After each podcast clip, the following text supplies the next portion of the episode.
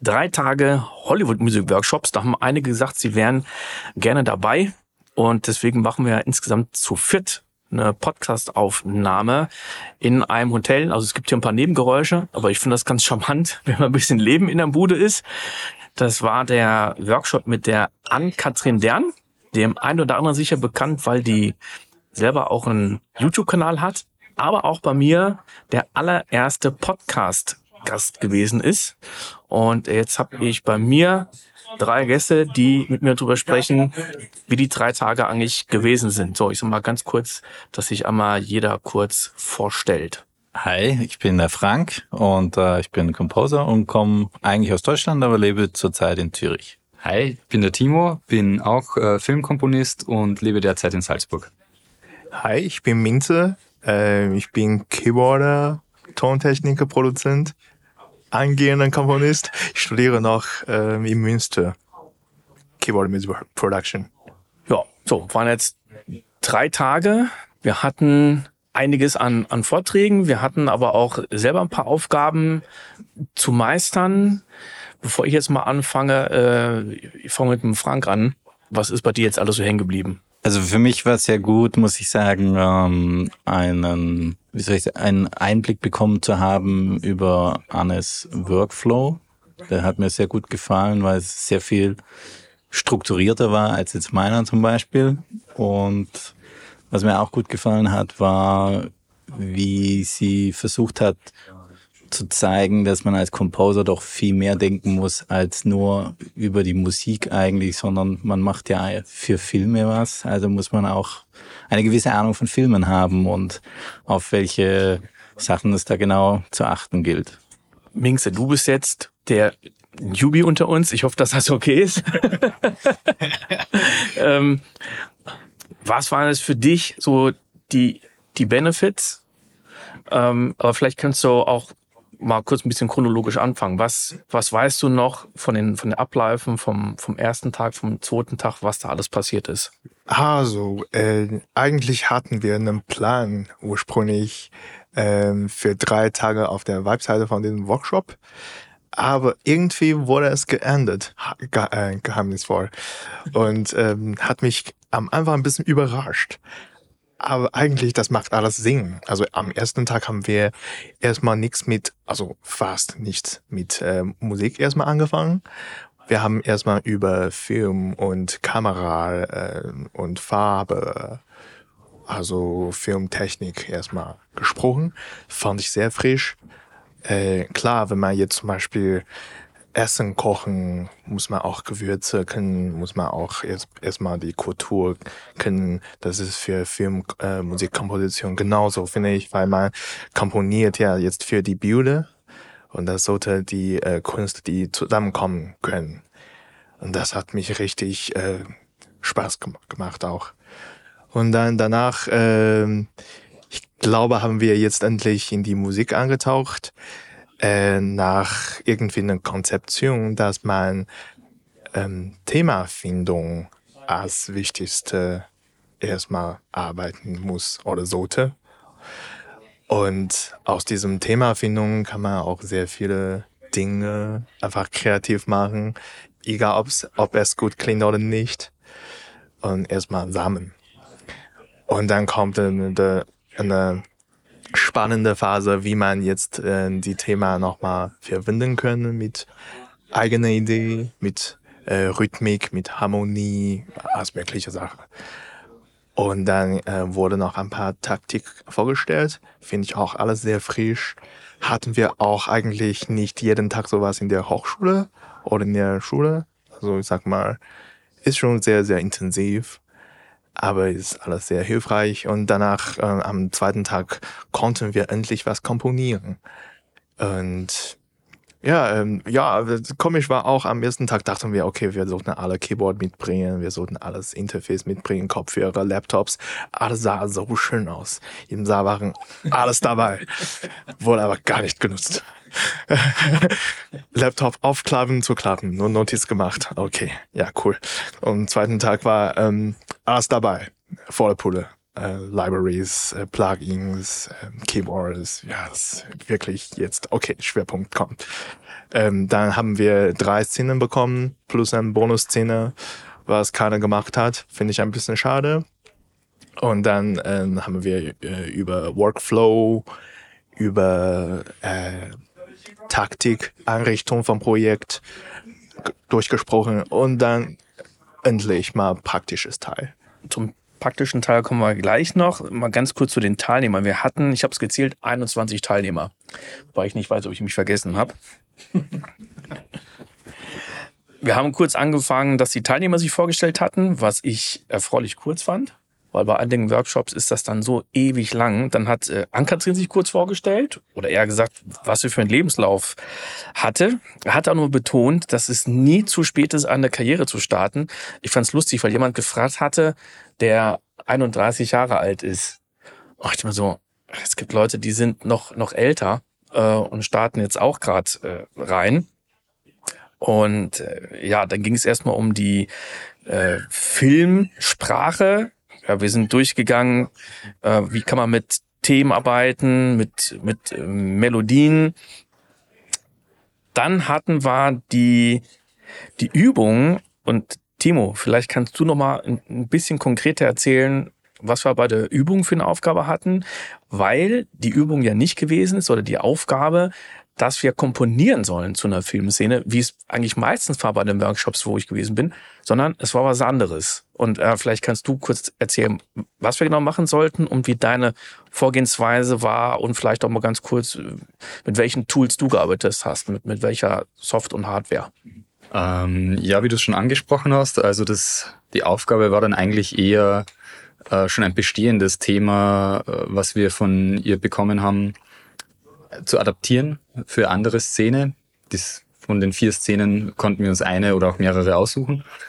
Und das war auf jeden Fall ganz spannend, aber so wie du sagst, das war jetzt weniger dieser Kompositionsprozess oder den Themenfindungsprozess, den wir am ersten Tag eigentlich besprochen haben.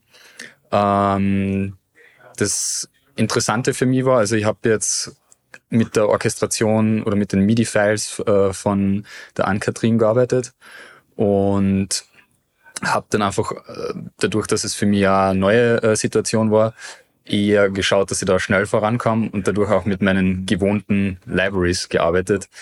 Ähm, das waren diesmal alles orchestrale äh, Libraries, weil es vom Workshop natürlich auch so vorgegeben war. Das war jetzt für mich eine neue Situation, hat aber dann doch erstaunlich gut funktioniert. Ähm, und wir haben dann darauf Feedback bekommen. Und das war, glaube ich, äh, das Wichtigste. Das Feedback war auch durchgehend, während wir daran gearbeitet haben, äh, haben wir Fragen stellen können. Das war auf jeden Fall der Teil, der mir am wichtigsten war beim Workshop. Ich muss aber dazu sagen, dass eigentlich ich sicher mehr aus den anderen Tagen mitgenommen habe. Also ich glaube, ich bin da sozusagen ein bisschen im anderen Lager als äh, Minze jetzt, weil mir der erste Tag viel gebracht hat, weil ich gesehen habe, okay, auch die LA Composer kochen nur mit Wasser. Man macht selbst vielleicht auch schon viel richtig und gerade junge äh, Komponisten, die gerade erst anfangen oder am Start ihrer Karriere sind, haben wahrscheinlich immer das Gefühl, oh, die Komponisten da draußen in LA, die sind alles Zauberer oder so. Und dann hat man erst eigentlich gemerkt, dass das ja vielleicht doch nicht so ist. Und das war schön zu sehen. Und es ist natürlich ein Workshop, aber tatsächlich war ich persönlich jetzt gar nicht so wegen dem Workshop-Charakter da, sondern einfach um viel von ihr auch zu hören. Und das habe ich dann auch bekommen. Ich finde es interessant, dass du das mit dem Workshop so sagst, weil die andere Sache, die für mich mal wichtig ist, die Leute. Also ich habe noch nie bei irgendeinem so Workshop, das ist jetzt mein drittes Mal gewesen, irgendjemanden getroffen, den ich irgendwie nicht leiden konnte, sondern die Leute sind alle irgendwie total offen und, und super nett. Und das mit dem Wasser, ich finde es auch interessant, denn sie hat uns ja das Template gezeigt und da sind ja sehr wenige Plugins drin. Also ich meine nicht die, die Instrumente, sondern die Plugins. Also es war äh, sehr überschaubar. Also ich sage erstmal nicht, welche es sind, dafür muss man dann in den Workshop kommen.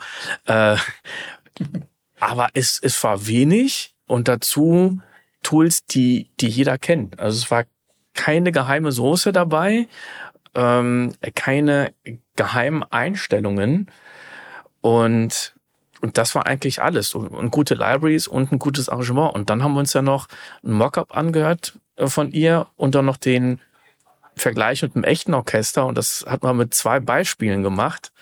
Und das fand ich auch sehr interessant. Ähm, Frank, vielleicht kannst du mal kurz erzählen, wie du den Unterschied wahrgenommen hast zwischen dem Mockup und der Orchesterversion. Also bei beiden Beispielen. Also beim ersten Beispiel, wo es ja mehr um so Actions reichere Musik gehandelt hat, äh, fand ich den Unterschied sehr marginal. Mhm.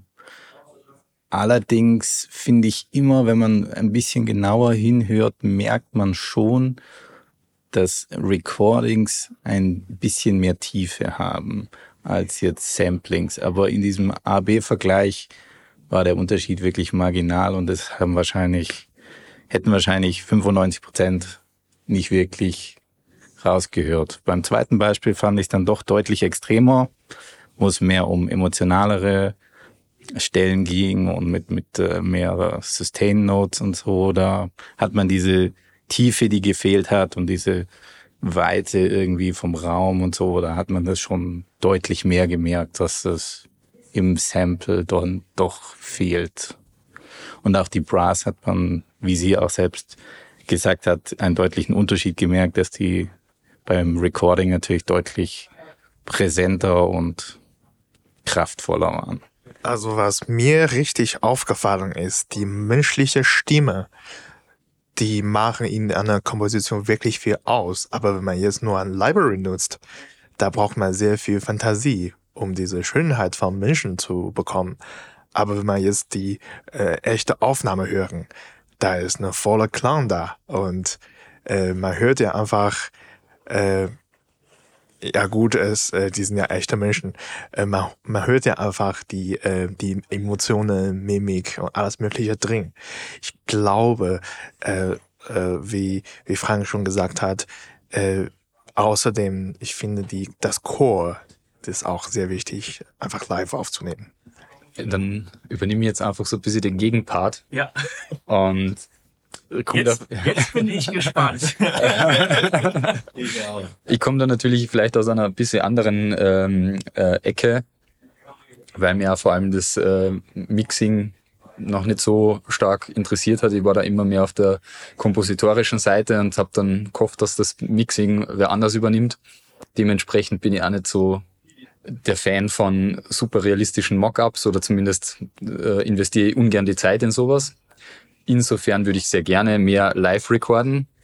Äh, allerdings muss ich jetzt eben sagen, man hat natürlich den Unterschied gehört, gar keine Frage.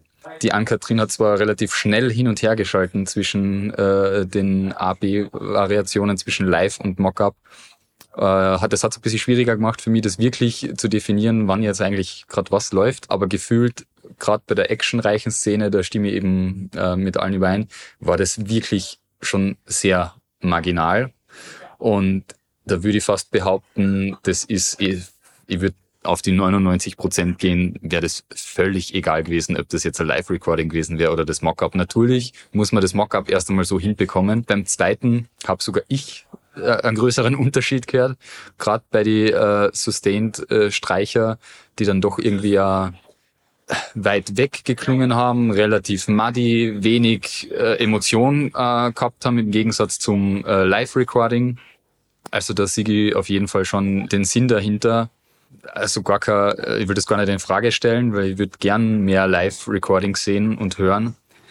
Aber wahrscheinlich auch beim zweiten Beispiel, glaube ich, dass es für den Otto-Normalverbraucher, der sich am Ende den Film anschaut, der Unterschied eigentlich jetzt nicht so riesig war, dass jetzt das budgetmäßig wahrscheinlich rechtfertigen kann, weil wir haben ja über das Budget geredet und äh, wir haben da mit dem Frank eigentlich große Augen gekriegt, weil wir haben schon öfters einmal über Live-Recordings-Budgets geredet, aber das war jetzt dann doch so die fünffache Nummer pro Tag. Das war ein bisschen heftig. Deswegen, äh, ja, sei das einmal so dahingestellt. Ja, da hast du echt einen wichtigen Punkt angesprochen. Also mit den Budgets fand ich auch nochmal interessant.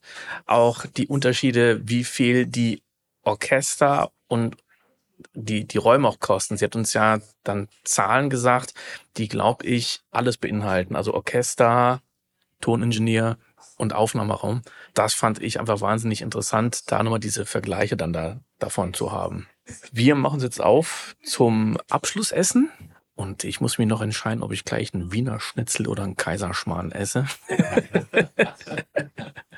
ja, aber das ist ein sehr, sehr cooler Abschluss für alle, die sagen, gut, ich möchte mehr davon haben und mit dabei sein und die ganzen Insights aus erster Hand haben. Hollywood Music Workshop ist einmal im Jahr, jetzt ist es im August 2023 gewesen. Ich glaube, das ist immer so um die Zeit rum. Und die Workshops dauern meistens drei Tage. Es gibt nicht nur einen, es gibt noch mehrere Workshops. Es gibt äh, echt harte Kerle, die machen dann mehrere nacheinander. Und ich hatte mal einen hier, der hat wirklich alle gemacht. Ja, das, also das kostet natürlich ein bisschen, man muss ja auch übernachten und hinkommen und das ist doch ein Zeitinvest. Äh, das war schon krass, aber ich glaube, ähm, drei Tage reichen erstmal. Danke an alle.